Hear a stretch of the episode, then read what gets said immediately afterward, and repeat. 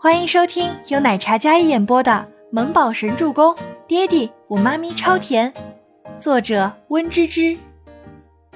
第二百零七集。放心，艾琳，我会帮你留意这个倪清欢，在我们设计部还没轮到他那种新人出头的机会。再者，吴山通有什么资格代替孟总监的地位？郭梅梅道。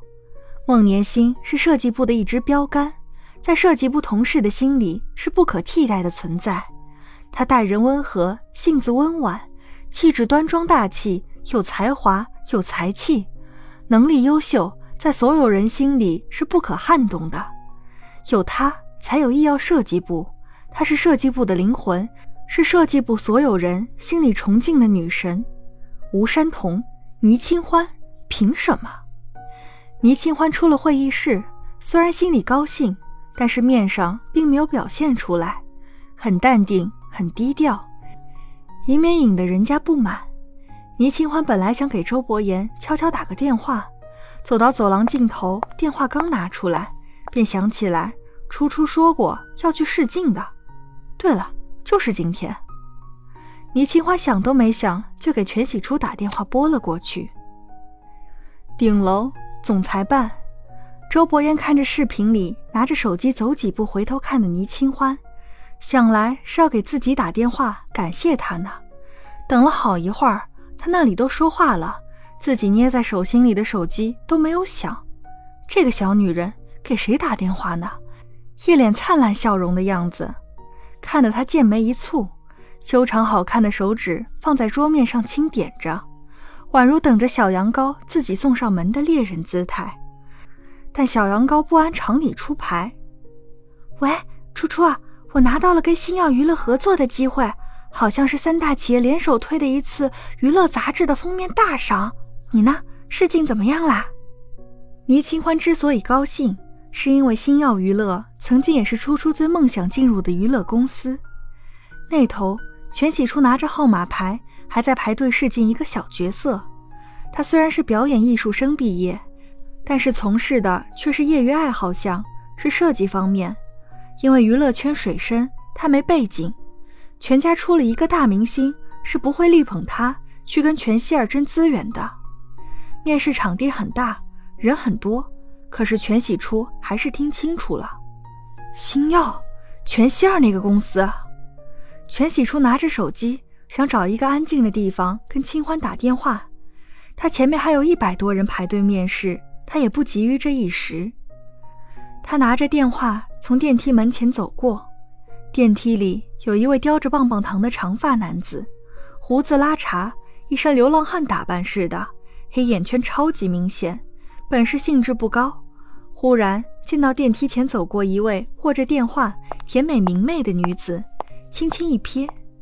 他那双不耐烦的眸子瞬间一亮，但是想再看清楚的时候，电梯门已经关了。他慌忙伸出手，然后疯狂想将电梯门打开。天哪！刚才那少女不就是最符合自己这次三大龙头企业赞助的封面大赏模特的人选吗？明媚、纯澈、气质高贵，简单的一眼便让人过目不忘。她那纤尘不染的女神气质，就像是一块璞玉。稍稍打造便能散发出耀眼的光芒。总监，总监，怎么啦？身后的助理见自家总监忽然抽风一样，都有些微微紧张。这两天已经面试过上千人了，还是找不到合适的人选，他们整个团队都要被折磨疯了。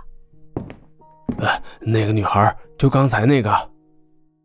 这下所有人都开始帮忙按电梯了。总监很少这么激动。莫非看中了？那千万不能放过！整个电梯里的人像是疯了一样，疯狂按电梯，力道太猛，电梯咣当一声不动了。嘿，这电梯死机了！这下所有人都凌乱了。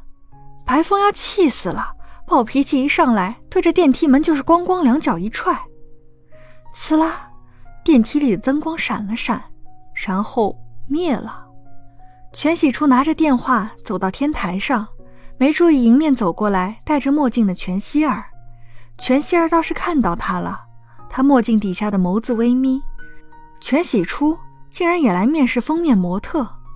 全希儿脚步未停，直接与全喜初擦肩而过。这次封面模特本就是三大企业首次合作，他本就是内定好的模特唯一人选。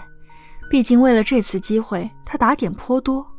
谁知道出来一个什么魔鬼总监白风，愣是要提议要重新海选，要一张惊艳的不俗的新面孔，说他已经是张老脸了，没啥新鲜感，让他作为备选模特。新模特重新面试，气得他要死。这面试三天了，几千号人都没选出一个来，可全希儿还是放心不下，她一定要拿下这次的名额。今天是最后一场面试，她刚环视了一圈，这里面的这些女人没有一个比她更加优秀了。刚想离开时，看到全喜初的时候，她内心一紧。全喜初，全家大小姐，生母出身豪门闺秀，就算全希儿不愿意承认。全喜初的确在外形方面比她优秀许多，她是天然的不假雕饰的，而她是靠多次整容才保持现在那张精美的脸。按照白风的审美标准，全喜初要是被他瞧见了，那么自己就彻底凉凉了。刚才他之所以自信，是因为现在哪有女孩不微整的，所以漂亮的美女很多，有特色能让人记住的却极少。十个有九个看起来都像是流水线上制作出来的娃娃一样，美则美矣，没有灵魂。全喜初不同，全希儿装作没事人一样离开，然后走出几米远之后，立马招呼身边的经纪人欣姐，让她去吩咐。本集播讲完毕，感谢您的收听，我们下集再见。